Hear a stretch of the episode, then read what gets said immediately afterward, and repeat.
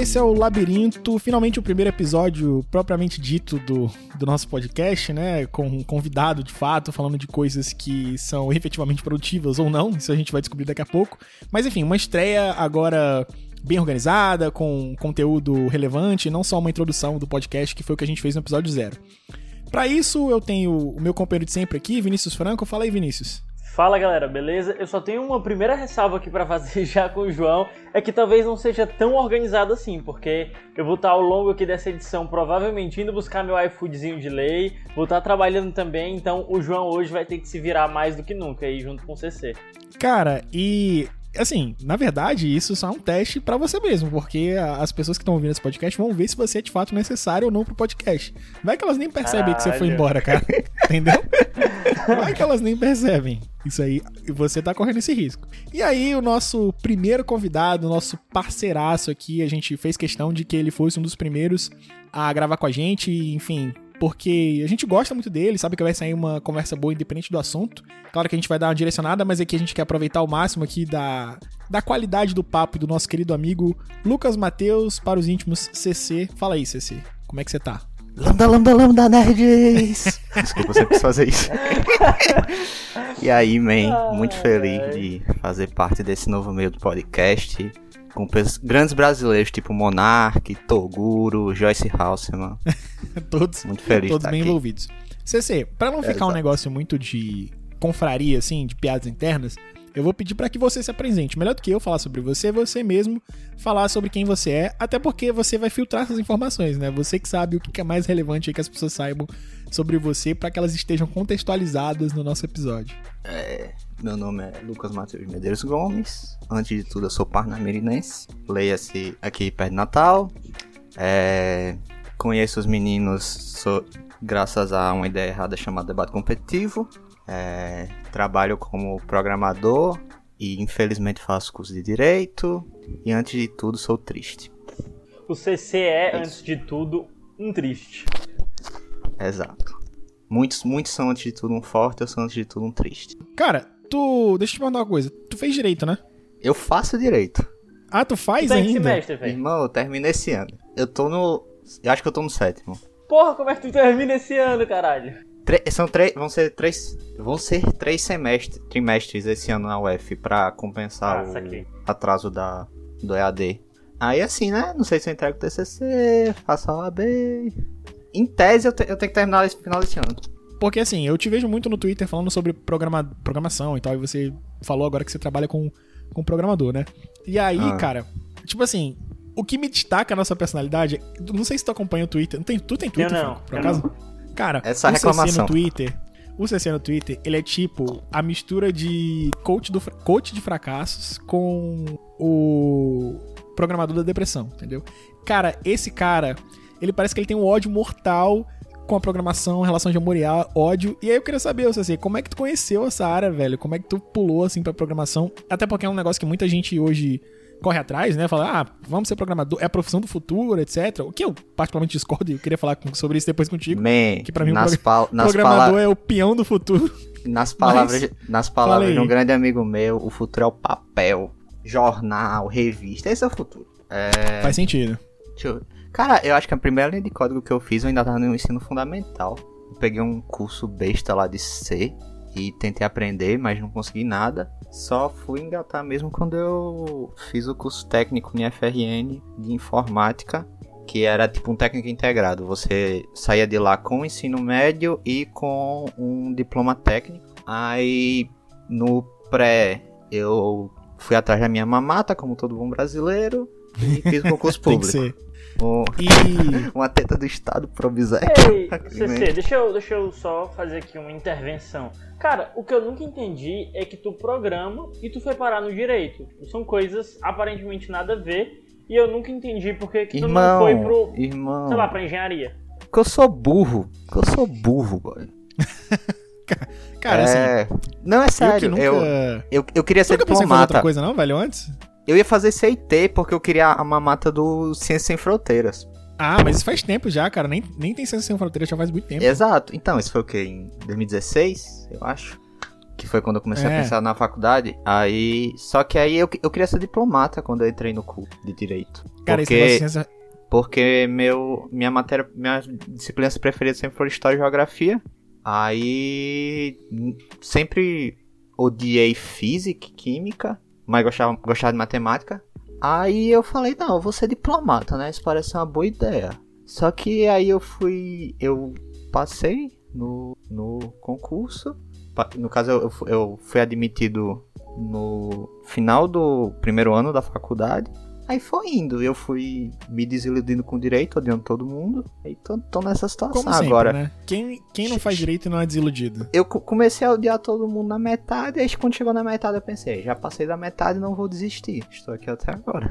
E enquanto isso, tu sempre foi fazendo programação, trabalhando com isso e tal, nunca parou um tempo assim. Tu nunca Não. largou programação no sentido assim, nunca teve dúvida em relação à programação.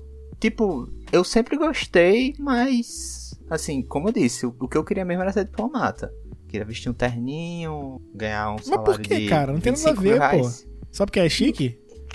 Não, parece uma Diplomata boa é- ideia. Eu era, eu era adolescente, meu. Parece ah, mas uma boa ideia. for- cara, se você for pensar assim, parece, parece ser uma boa ideia ganhar dinheiro. Qualquer coisa que me dá dinheiro é uma boa ideia, porque eu vou ficar rico, vou ficar, porra, vestir uma roupa legal e foda-se. É- é- exato. Parabéns, você acabou de definir Porra, mas- o sentido da vida. Não, mas beleza. Mas em diplomata, eu acho que a relação, assim, esforço e retorno é muito diferente, cara. É difícil pra caralho ser diplomata, velho. Não é fácil, não. Meu, eu era burro, ainda sou. Eu não, não sabia o que fazer. Tipo, eu, eu achei, eu achei, realmente achei que seria legal. Que eu, ia, que eu ia conseguir estudar bastante, aprender umas línguas. Eu tentei aprender francês. a- a- até. Cara, eu. an- Até no ensino médio eu já tinha uma rotina de estudos tentando aprender francês, espanhol, já no ensino médio pra ser diplomata. Eu, Sim. não, não, não, era, não era algo que eu só. Ah, deve ser legal fazer. Eu realmente tava tentando. Só que aí chegou a vida, o trabalho, passei a ter menos tempo, fui obrigado a estudar mais programação por causa do trabalho. Tipo, eu cheguei, eu cheguei lá no trabalho e não sabia nada. Eu tive que aprender tudo na marra. Porque o IF ele não me treinou pra nada, ele me treinou pra umas tecnologias que eram muito famosas em 2006, não em 2017.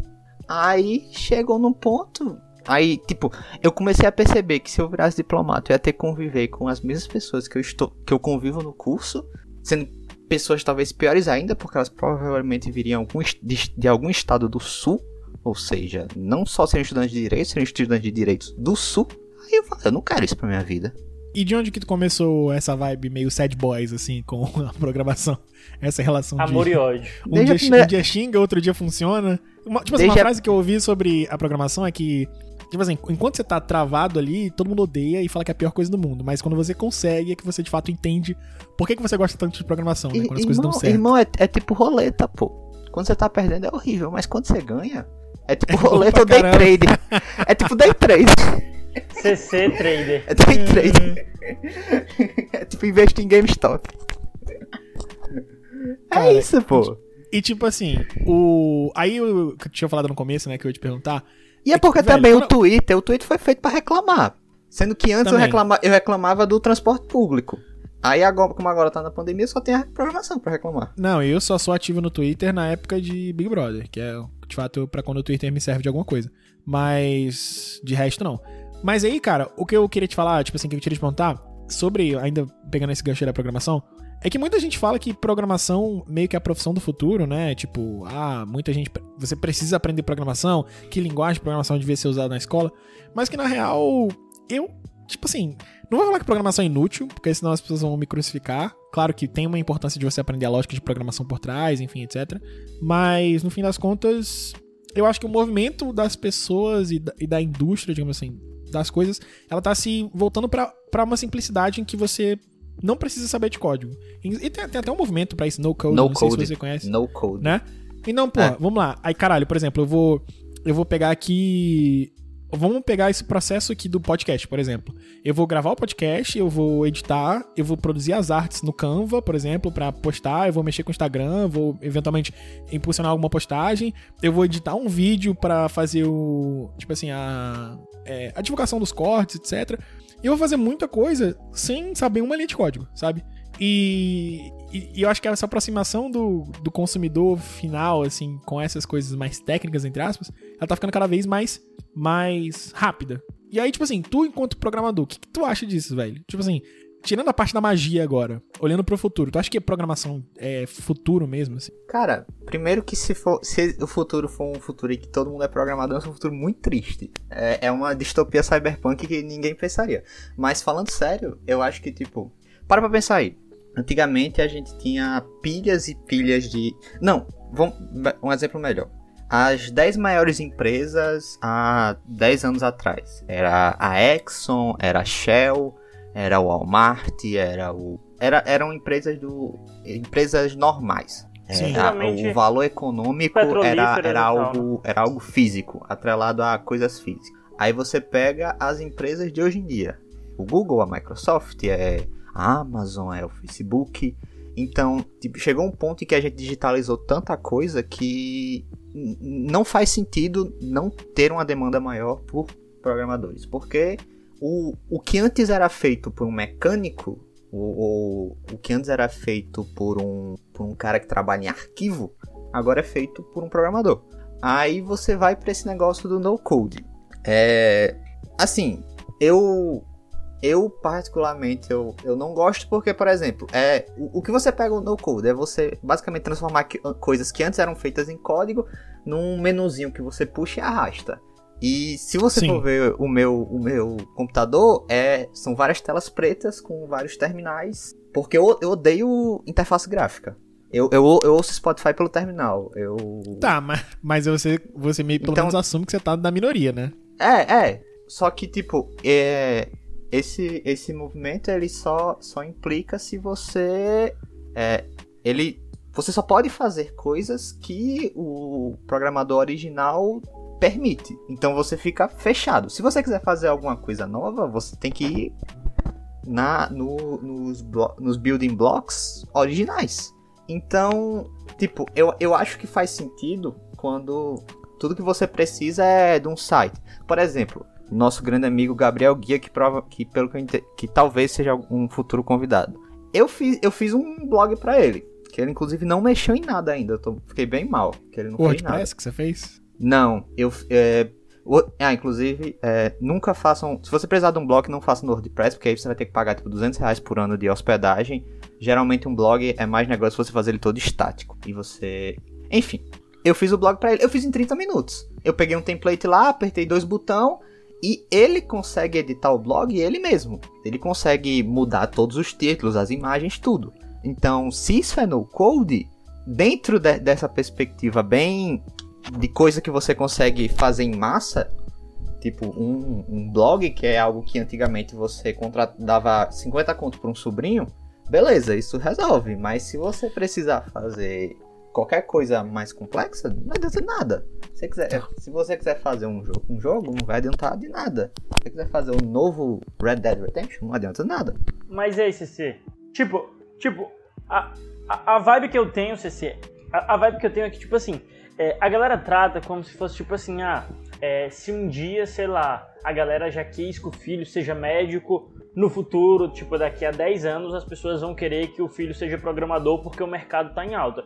A impressão que eu tenho, e aí eu acho que eu compartilho um pouco da visão do João, é tipo, beleza, obviamente vai existir uma demanda, essa demanda tende a aumentar porque o mercado digital ele expande aí cada vez mais, mas a tendência é que, tipo, o programador em si, a figura dele, seja muito aquele cara que é contratado por uma empresa, tipo, gigante e que faz aquele trabalho bem, bem massificado, bem massificado, sabe? É, tipo, mais ou menos equivalente ao que aconteceu com a advocacia hoje, assim, é a impressão que eu tenho do que tende a ocorrer com a maioria Eu- da galera. Eu, eu, eu acho que eu, eu acho que eu discordo.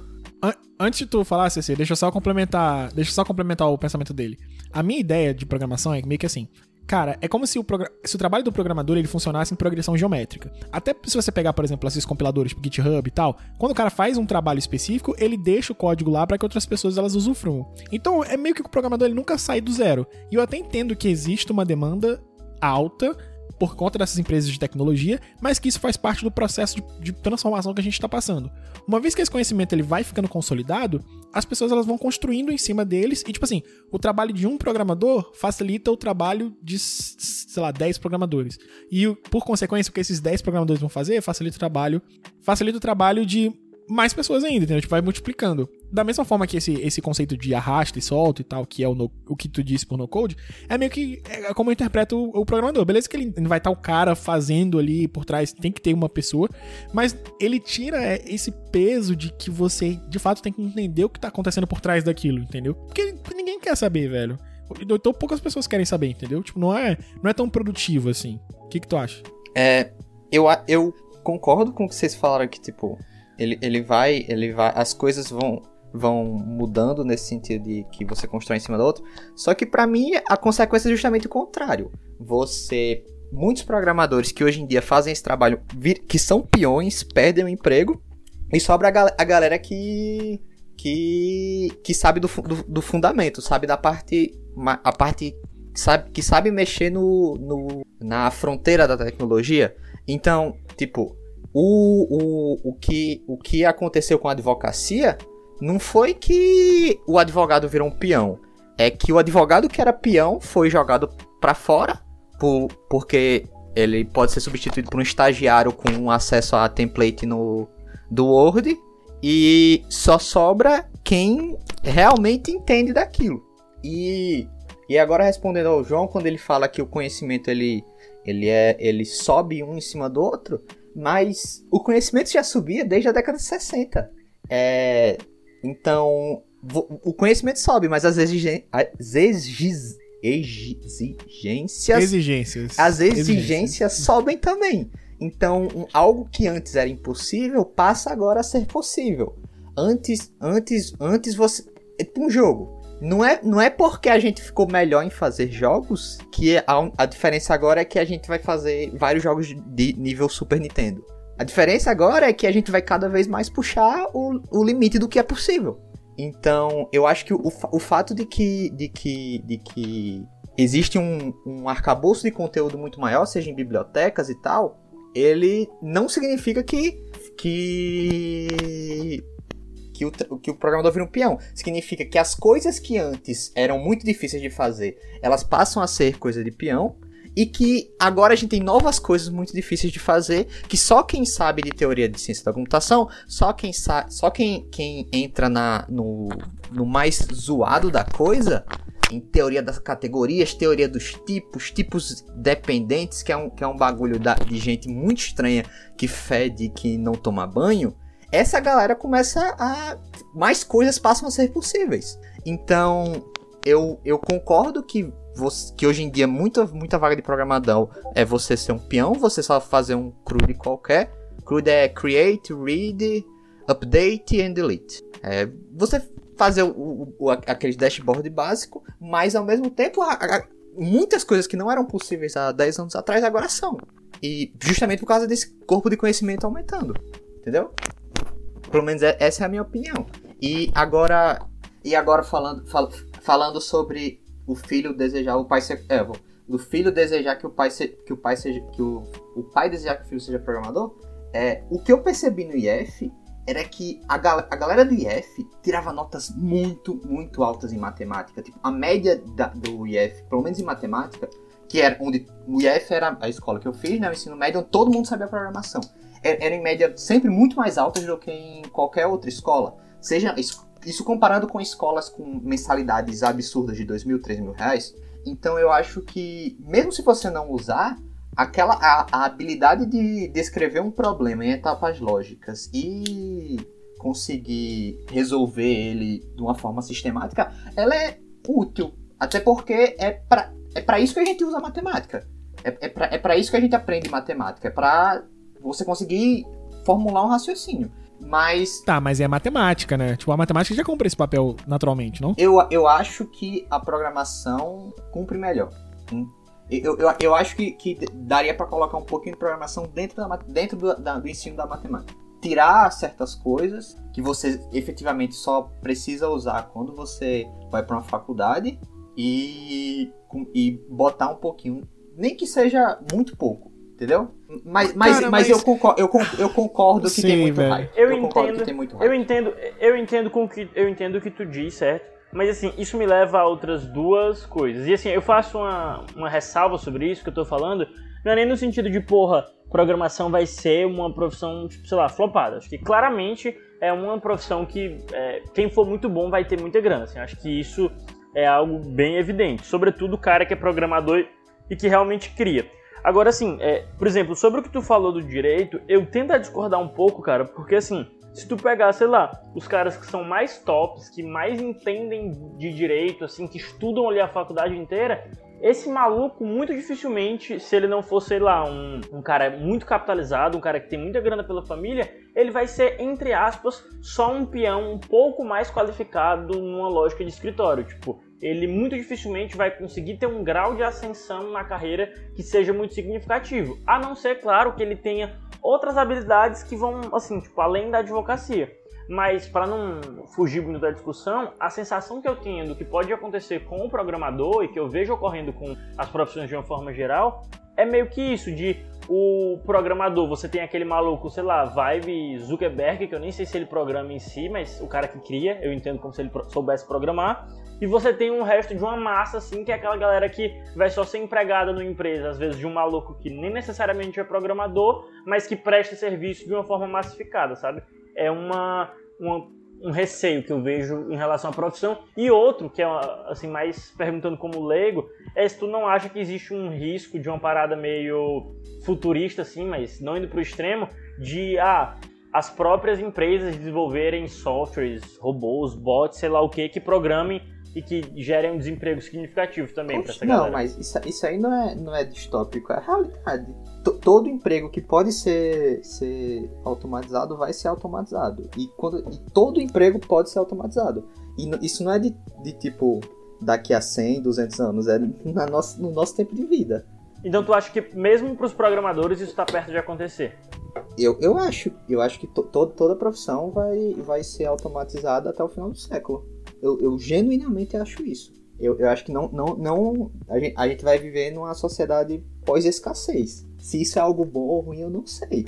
Porque pode ser muito bom e, tipo, virar aquele comunismo, comunismo tecnológico, ou pode virar um cenário em que o ser humano ele é descartável ao extremo. Porque nem mesmo de mão de obra ele serve. É, mas, cara, não sei. É tipo assim.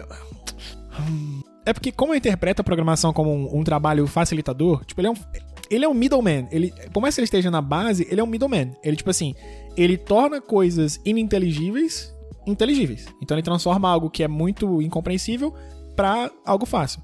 Então, é, aí é, é foda, teria que especular muito o, o quão isso é, seria fácil ou difícil de automatizar, porque querendo ou não é um trabalho de criação. E assim, não é apenas você chegar no, do ponto A a um ponto B. Existe um, um, controle de qualidade aí. Existem várias formas de você solucionar um problema de programação, entre aspas, e, e, isso tudo depende do usuário, por exemplo. Então, o usuário A vai se adaptar mais a esse tipo de solução e o usuário B a outro tipo de solução. Então, é muito, sei lá, velho. Nesse ponto, eu acho que até entendo isso. Mas o, o que, o, tipo assim, o ponto de partida aqui era a programação de fato ela é a profissão do futuro? No sentido de, tipo assim, não, cara, essa, essa carga que as pessoas falam assim, não, você tem que saber lógica de programação, a, aprender pelo menos a linguagem. Pô, por que, que você não vai faz um curso de Python? Cara, não, não, não entendeu? Não. porque eu não quero. É. Você vai, o cara, você vai trabalhar com algo que você não gosta, você vai virar um Lucas. Você quer virar eu?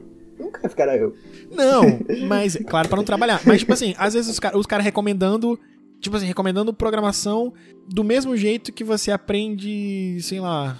Não vou falar nem oratória, porque tipo assim, não é uma coisa que você busca muito conhecimento. Mas pegando assim, conhecimento de gestão como, e tal. Como se, como coisas que um as negócio... pessoas normalmente. Como se fosse um negócio que você aprende que seis meses. não é a coisa principal do cara. Não isso, mas tipo assim, que não é uma área principal, mas coisas que você busca meio que pra se aperfeiçoar, pra ah, ser um entendi, mais entendi. completo. Nossa, aspas, isso é muito inútil. Entendeu? Isso é muito inútil. Tipo, pra quê? Então, tipo assim, velho, no final das contas, eu vou. Cara, se eu estudar Python aqui eu acho que isso talvez crie muito mais uma necessidade do cara querer aplicar esse conhecimento. Tipo, cara, eu não gastei esse dinheiro à toa, ou eu não gastei o meu tempo à toa, eu preciso usar isso para algo. Ele acabar procurando projetos que ele de fato coloca a cabeça nisso. E eu falo como alguém assim, que já sentou para tentar aprender uma linguagem de programação, para depois falar assim, cara, eu, eu de fato vou precisar disso aqui. E eu achei que não. Então, eu parei. Eu acho que é meio isso, Man, sabe? A profissão do futuro é coach digital influencer. Todo o resto. cara, o digital influencer, ele é meio, ele é meio bolha, né, cara? Porque porque tipo assim, eu, o que que eu sinto do da maioria? Eu isso eu vi, eu li uma, não é que eu vi, eu ouvi de um cara que de um desses vários caras que fazem marketing digital, etc, e dão curso, que ele fazendo uma análise sobre o mercado de coaches do passado, naquela bolha que teve o boom de coaches, hoje tá bem menos. É, tipo assim, ainda tem alguns mais famosos, de Febraças e tal. Mas tinha uma época que tinha. Não sei se tu lembra, o Franco, o CC, do maluco lá do High Stakes, empreendedorismo High Stakes, que era o Gabriel Goff. Man, É. tu, tu, Tinha uns você- caras você- muito raiz, né? você- Vocês viram o coach do gamer? Não. O, o, o, o cara tem um vídeo do cara de 20 minutos dele tentando justificar de como você ser gamer te coloca na frente da vida. O gamer é um cara high stakes. O gamer é um cara que. Ah, não. Irmão, 20 minutos disso. 20 minutos disso. Cara, eu vi uma, uma parada parecida nisso, numa propaganda que tinha de. Não era de um time nem nada, era propaganda assim. De... Ah, por que, que os gamers eram pessoas, tipo, meio. Tentando falar que o gamer era. Ah, porque você é, é foda. É um, é, é, cara é um, é, um, é, um, é um bicho. Tipo, não, mano. Não- Não, é um- mano. Eu jogo e, e eu aceito que eu sou nerdola, entendeu? E é isso aí, velho. Era um vídeo, Quanto antes você aceitar isso, é melhor pra você. era um vídeo em preto e branco, com um maluco com coque samurai, sentado assim no chão, olhando e gesticulando com a mão. O gamer é high stakers. O gamer, ele sabe, ele vê os desafios, ele vai lá e faz. Porque não tem mimimi, não sei o que. Eu ri. Sim, mas aí voltando pra aquela análise que eu tava, tava falando sobre os coaches do passado, tipo assim, o que que deu, deu problema nessa, nessa linhagem de coaches era que basicamente os coaches formavam novos coaches e esses coaches, eles em vez de aplicarem conhecimento, eles queriam formar novos coaches, porque eles viram que formar coaches dava mais grana do que de fato ser coach, assim, a profissão de coach. E eu sinto que às vezes isso tá meio que acontecendo agora com o marketing digital, sabe? O- E com os influencers. day- tipo assim, os influencers, eles estão vendo, eles estão vendo que dá mais dinheiro formar novos influencers do que ser influencer de fato, enfim, viver de public. Porque quando você pensa em influencer, ele vive de quê? De publi, né? E, e da imagem dele. Então ele é uma pessoa pública, ele vai trocando essa imagem Cara, pra alguns- fazer algumas é o que coisas. dá grana hoje em dia. Isso é. É, não, e é, aí, só que aí, o que acontece? O cara vai e se forma no teu curso de, de influencer. Só que em vez dele ser influencer, ele vai montar o curso de influencer. E ele vai ensinar o quê? Ele vai ensinar o que tu ensinou pra ele. É, o esquema ou seja, de um pirâmide. É o esquema de pirâmide de curso, no fim das contas. É, é Aí- aquela de- frase. Daqui a pouco todo mundo vai ser influencer, ou todo mundo vai querer vender um curso de influencer, não vai ter ninguém pra comprar, entendeu? É, é aquela frase, o, o jeito mais fácil de ganhar dinheiro no boom do ouro é vendendo par. É tipo isso. Verdade. Isso- isso- agora a gente indo pro verdadeiro, a, a real tema dessa, dessa, desse podcast, isso me lembrou a, a menina do BBB que falou que era digital influencer, mas não tinha seguidor nenhum. Uma, uma do não, é porque ela era. Ela. Não influenciava ninguém. Ah, ela é? falou que era? Era do Ceará. Nossa, Ela, ela falou, Cara, sou assim- digital influencer, mas não influencia ninguém. Cara, ela influencia a família dela. eu não entendo que digital Incrível. influência é ela, é, é ela, sabe? Porque eu não conheço alguém aqui no Ceará que conhece. Então, tipo, todo mundo que eu conheço no Ceará conhece qualquer outra pessoa que eu menciono, porque, tipo, é um ovo. E com ela eu não vejo isso. ela é uma desempregada. É basicamente isso, só que não é bonito falar. Sou desempregado. Não, e, e assim, fica aqui a reclamação de que os cearenses, eles são sempre mal representados no Big Brother. Então hoje não teve um cara que, pô, não, esse aqui é um, porra, torcedor do Fortaleza, do Ceará, raiz mesmo, um cara que vai pra, pra resenha, eu não, vi, o eu cara vi, sempre, uma, uma doida. sempre é um maluco. Ou é um modelão meio, meio nada a ver, mongolzão, tipo o Lucas, o último que foi, que era bonitão e tal. O, Lu, o, Ou Lucas, essa doidinha- o. Eu tenho quase certeza, você que ela vai sair na primeira semana, essa menina aí, essa Kerline. Anota o que eu tô falando. Eu também acho, eu também acho. É, depois dela ter sido comparada com o terceiro Reich e o stalinismo, é, É foda. o, tinha, tinha, tinha uma natalense boa no BBB que foi a Fly. Todo mundo odiava ela, mas eu migrava muito no BBB passado. Ah, vai, tá. Ela era muito Cara, engraçada. ela a bem- gente- A gente, inclusive. Não, e, e a gente tava falando, caraca, Franca, a gente precisa gravar alguma coisa de, de Big Brother e tal. Porque, cara, o Big To- Brother é todos, incrível. to- todos os episódios têm que ser Brother. Não! E, cara, e, e assim, fazendo um puta link agora, olha como as coisas se conectam, né? A gente falou de marketing digital, falou de programação, marketing digital, Big Brother. Tem um amigo meu que ele trabalha com marketing digital, tipo assim, ele. Só com isso, né? Ele tem uma empresa e tal que faz marketing digital para outras pessoas. E ele não assiste Big Brother. E eu tenho um grupo do WhatsApp que é só dos meus amigos e tal, que é grupo do Big Brother. Então, tipo assim, é uma, é uma panela dentro do, do grupo principal dos caras que assistem Big Brother. E esse cara, ele pediu pra entrar nesse grupo, porque ele não acompanha Big Brother nem nada, mas ele quer ficar, tipo assim, sabendo dos memes em tempo real. E ele falando que, tipo assim, explicando bem, bem básico e tal, que o Big Brother era basicamente 100 dias de, de engajamento, assim, bizarro. Qualquer coisa que você posta sobre o Big Brother, tipo assim, tá borbulhando muito. E você tem que aproveitar esse hype train, sabe? De não embarcar na parada.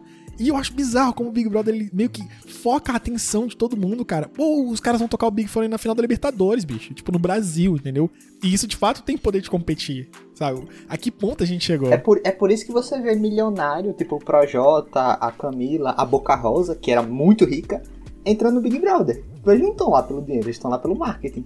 Não, o próprio Projota, ele falou que queria humanizar, humanizar a imagem dele, né? Ele falou, pô, muita gente conhece minha voz, não sabe qual é a minha cara, e eu quero mostrar quem eu sou, que, tipo assim, mostrar que ele é mais uma pessoa normal, que ele gosta de anime. É, eu ia falar, ele, ele fala Naruto ali, pô.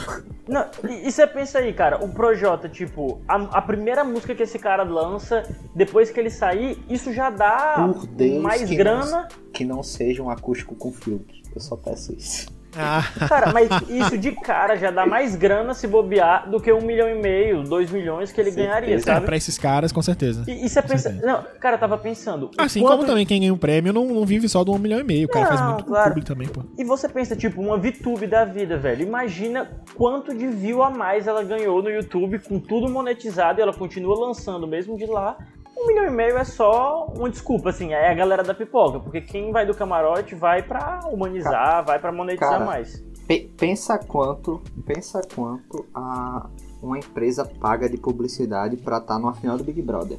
Agora pense. Que final, cara? Na estreia, Não, a Netflix montou um comercial bizarro, né? Calma. Agora pense bizarro. que a Aí Boca. Globo, né, bicho? Pense que a Boca Rosa conseguiu publicidade de graça na final do Big Brother porque ela começou a mostrar a maquiagem dela no, na webcam. É. Só nisso ela já Cara, saiu no lucro. É, é. Não, e eu acho assim que esses, os, os influencers, o pessoal do camarote, eles estão ensinando muito também pros pipocas como é que você aproveita o Big Brother, sabe?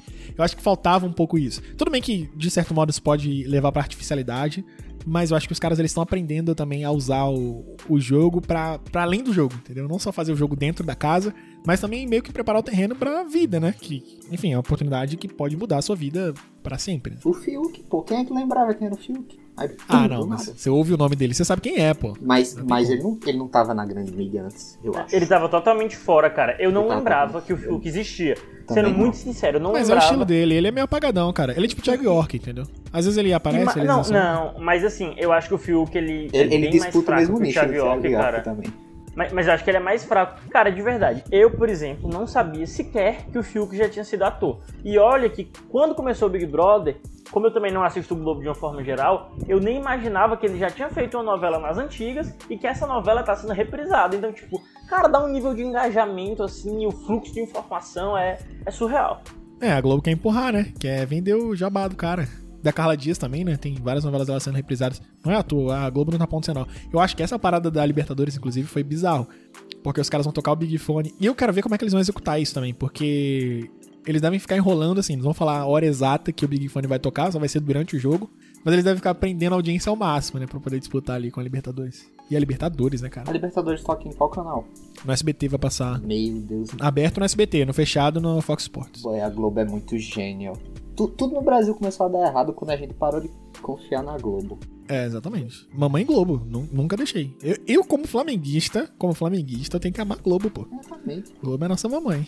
Tudo começou a dar errado. Quando Quem tem que odiar é o Franco aí, ó. O Franco, Franco torce Ceará, vai falar que a Globo, ah, eixo, eixo sul, eixo sudeste sul, caramba, eixo Rio São Paulo, Globo só favorece o time de baixo.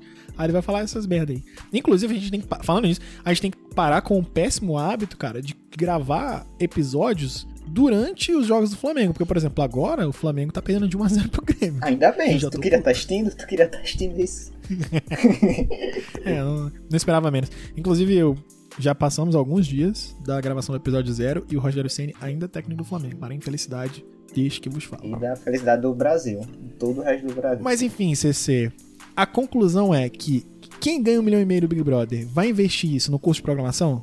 Não. Vai, vai investir em GameStop. E se você fosse pro Big Brother, você voltaria a programar um dia? Nem a pau, boy. Não, ia começar a vender curso, pô. ia vender curso. Esse, você falando nisso. Você mas... ia falar de programação dentro do Big Brother? Dá... Não, com certeza não, depois, né? Mas dá muito dinheiro vender curso de programação, pô. Não, tu tem, a, tu tem que fazer a, os aquele, ali, aquele, aquele loirinho, Felipe de Champ, sei lá. O bicho tem um canal gigante. Tem também um tal da. O bicho da Rocket City, que só ganha dinheiro vendendo curso. É, é, é, é tipo uma, uma, É muita grana, é muita uma, grana. É uma mina de ouro para programadores medíocres mais bonitos. Cara, isso pelo menos, esse mal, a programação, ela não, não vai passar, porque, que, assim, eu, eu já procurei curso de programação e tal, alguns, e, e você percebe que o negócio é bem voltado pra aplicação mesmo, entendeu? Não é um bagulho muito vazio. Ele sempre trabalha com projetos, você fica, muito dono daquele negócio, né? Então você tem esse, esse impulso pra Pra de fato colocar o conhecimento em prática. Então acho que é difícil virar uma pirâmide dessa de curso em cima de curso. Ainda dá pra piratear, que sempre tem no, no torrent. Inclusive é dica pro. Dica pro. Dica pro. Não, eu não, não, posso, não pode falar, não. O pirata que promover pirataria, rapaz. Por quê? Cada um procura a sua, entendeu? É. Não, porque aí depois. Eu não vou, falar não vou aí que a gente nada. tá incentivando, não. Mas digo que Cada tem. um procura o seu. Tem. É, existe. Não, existe. não tem de coach, não Existe. tem de, mas de programação tem. Só precisa saber inglês. Não, existe um. Cara, existe de, de marketing digital também tem. tem. Eu recebi ad, cara, propaganda no perfil do Instagram, que era um cara. Basicamente, a propaganda dele no Stories era ele passando a lista de, de pastas, assim, de cursos que ele tira desses caras de marketing digital. E ele vendendo a, tipo, 5% do preço, sei lá. Você fazia um pacotão de 100 reais e levava 10 Tem- cursos. esse, esse cara tá em Tipo, 2050. Não, cara tá stonks total, stonks total. O, o bicho tá passando, a- a- o bicho tá enrolando as pessoas que estão nos enrolando. Vocês têm noção que eu terminei um, recu... eu terminei um recurso enquanto a gente tava nesse podcast, cara. Direito Caraca. é. Não, é, é melhor que você não diga máquina. pra quem é esse recurso, né? Porque senão a pessoa ela pode ficar. Mas. Não, não. O É, um- não, não é sai um. até o final do programa. Com certeza. Com certeza. Harry Styles total. Eu tenho dúvida nenhuma. Cara, mas assim, eu vou te falar que eu tava com hype no Fiuk e agora eu tô com menos. Eu ainda Acho estou, que- boy. De- Não, cara, o Fiuk depois cai- desculpa Serol, Fiuk- Eu, eu ganhei o hype. Cara, Não, o mas é porque cai ele, em ele tem que aproveitar semanas. melhor as festas, cara. Ele não aproveitou muito bem essa primeira festa, não. Ah, é verdade, esse é um tem um bolão, né? Pô, Como é que tá a cara. lista mesmo? Pode Não, contar. eu. Cara, é porque, tipo assim, a minha aposta inicial era três pipocas pro Fiuk. Mas aí, vamos ver, né? A Juliette virou a mesma. Cara, é incrível como a Juliette. Ela tinha tudo. Cara, ela ia ficar com o Fiuk, era só ela não fazer nada. E ela conseguiu estragar Exato. todas as chances que ela tinha. Ela, ela reduziu a zero tudo. É incrível. Caraca, como uma A- pessoa a faz isso mu- com a própria vida? A, a mulher é uma decepção ambulante. Pra todo mundo. É complicado. Cara. Mas enfim, essa mágica. Cara, o BBB, é, como eu falei, ele, ele é mágico porque ele une todos. Não é, não é recente isso, porque começou muito do passado, né? De, do ano passado, de, de realmente reunir todos os públicos e tal. Aquele engajamento do Prior com os boleiros e tal. Ajudou muito. É, é porque BBB 2020 foi algo fora do imaginário. Não tem Isso, nada equiparado. Isso por um lado é bom porque trouxe novos públicos pro Big Brother. Mas por outro é ruim, porque aí todo mundo fica falando que o Prior é o maior jogador da história do Big Brother, o que é absolutamente falso, porque o Prior, ok, ele foi um grande entretenimento, o cara fez tudo na espontaneidade, mas ele não foi um pô, mestre jogador. Pô, você pegar no Big Brother do Domi, lá tinha o Jamassumi, cara, o que é um mito, o alemão, velho. Não, o alemão não, conseguiu cara- fazer o poligamia. alemão, O cara fez poligamia E Brasil. venceu. E venceu, velho. Venceu. tipo, isso é, cara, isso pra mim é inigualável, entendeu? Ele é... Inigualável. Cara, E é- até hoje ele é o, ele é o GOAT, cara. Ele é o GOAT. Ele é Do Big o Brother ele é o GOAT. Assim, tem o Hall da Fama, tem o Kleber Bambam, que é o primeiro, então a galera respeita. Meio que pegou a imagem, né? O Dourado, que, pô, voltou e ganhou na O segunda edição, que também é histórico. o Mas o Dourado alemão tá ganhou ali, ó. sendo skinhead, pô. Cara, o alemão é lenda, velho. Lenda. E o, o, o, o, o, o Dourado, o Dourado era tão, tão, tão que o Prior se espelhava no Dourado. Tanto é que no, no final do BBB 20 cortou o cabelinho pra ficar igual a ele. Cara, mas eu acho, na real, que o, o Dourado é porque ele é mais caricato. Mas o alemão, ele é aquele cara que em qualquer BBB ele ia ganhar. Eu não consigo ver um BBB, me diga um BBB onde o alemão não ganharia. Cara, o alemão no BBB passado, eu vou ser cancelado agora, ele ia terminar ele, a Rafa e a Manu Gavassi e ele de poligamia com ela. Anotem, anotem Trisal, quarto Era- líder ia virar loucura. Cara, o- cara, eu. Cara, o que o alemão fez naquele Big Brother?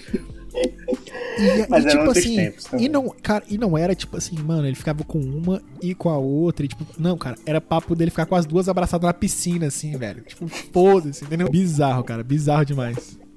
Meu Deus, boy. Cara, mas, mas, mas vocês acham que esse BBB vai ter o, o engajamento do boleiro? Porque o futebol. Ah, cara, não sei. Eu acho Não, que tem que vai, esperar, tem que esperar, tem que esperar, velho. Cara, eu acho que aquele, o Caio, ele tem potencial pra cair, tipo os boleiros, cara. É, o, o, o Caio, eu acho que ele vai ser um, um Prior mais, Ah, cara, mais e tem, carismático. o, e tem o Nego Di, tem o Nego Di e o Penteado. Esses dois caras têm uma, um contato com os boleiros também, sabe? Não, eu acho que o penteado não, mano. Depois que ele. que ele equiparou a, a doidinha lá com o nazifascismo. Cara, Eu acho que ele não tem não tem como. O pessoal fica querendo, querendo antecipar nos primeiros dias, mas. é, tipo assim, eu sempre começo o Big Brother de fato depois dos dois primeiros paredões, cara. Que é quando o pessoal já votou em alguém, então, tipo, já se comprometeu, entendeu? Coitado do chumbo. Beleza que. Ah, pô, o chumbo. Hip. F, é F, legal, F. pô. Não, não tem como. É. Aí, cara, mas assim, é. Eu tenho vontade, na verdade, de saber como é que o Big Brother funciona nos bastidores, cara. Eu tenho muita curiosidade. Eu. Saber como é que, tipo assim, como é que a galera Tu- tu- separa tu o acha que é conteúdo. tudo armado? Não, claro que não. Mas como é que a galera separa o conteúdo, tipo assim, porque não é a mesma pessoa que assiste 24 horas por dia, óbvio. Mas como é que essas pessoas elas conversam? Como é que você monta a linha editorial do Big Brother? Como é que você define os personagens, sabe? Do ponto de vista do storytelling, como é que o Big Brother funciona pra Globo e não na vivência ali? Porque, claro, dentro do jogo, pensando como personagem, você só precisa preocupar com o que você faz. Como é que o cara vê tudo ali? Tipo, como é que ele escolhe o que, que vai e o que, que não vai, entendeu? Será que ele tem uma.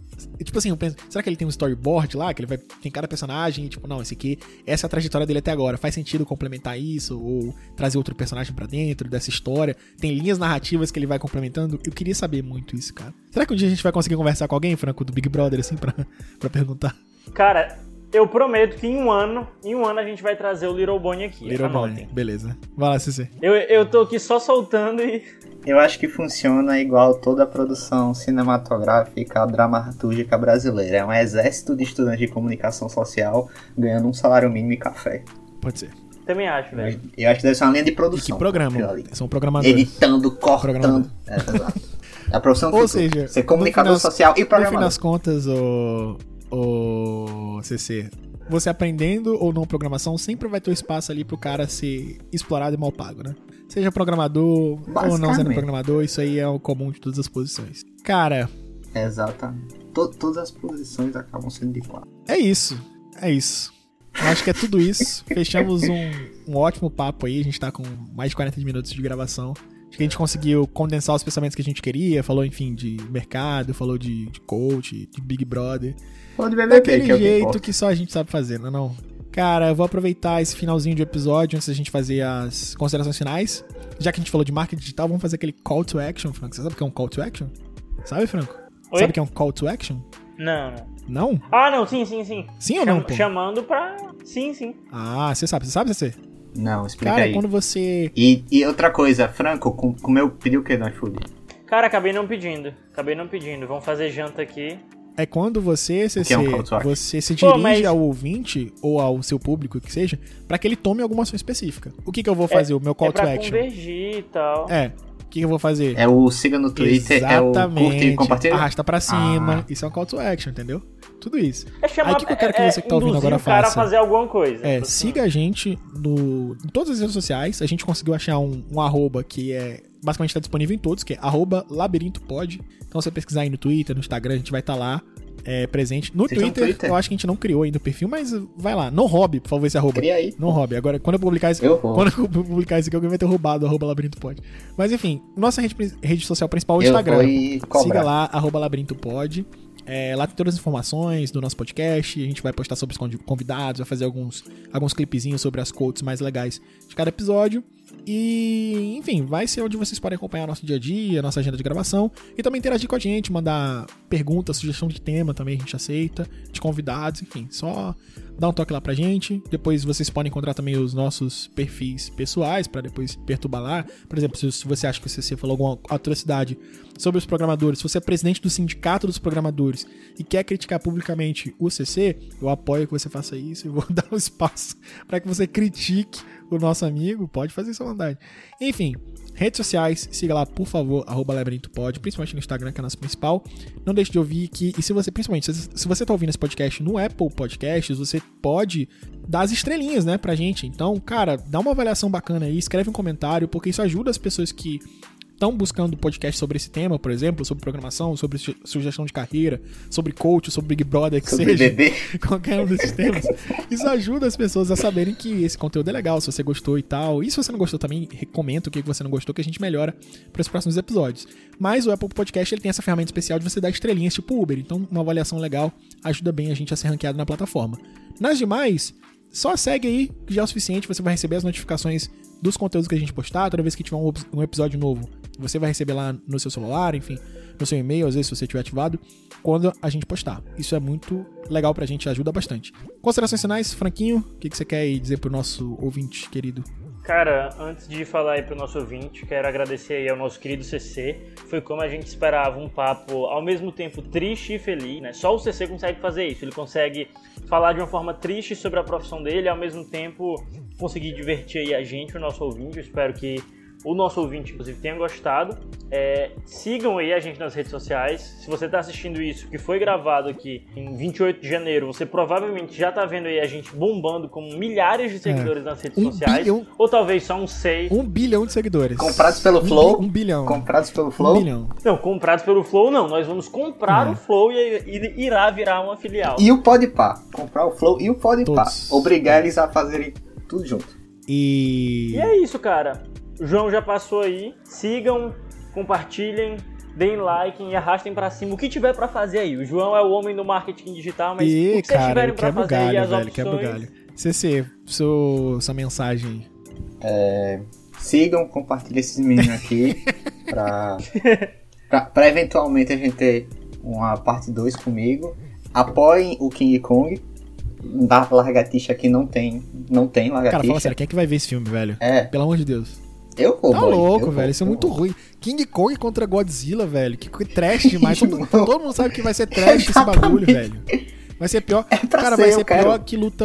Aquela luta de Megazord com, com bicho gigante no Power Rangers, cara. Vai ser, tipo, ridículo. Eu tenho certeza que vai ser. Exatamente, man. Mas enfim, segue o jogo. Eu, eu, eu, eu quero ver o. o Termine trash. seu recado, termine seu recado. É isso, pô. É isso? Eu, eu não sei, não sei terminar. Não. Então é isso, terminamos. Siga lá e até o próximo episódio. Valeu, pessoal. Defendam o Caio no BBB. Defendam o Caio no BBB. Valeu, galera. Cheque sem fundo neles. Xablau.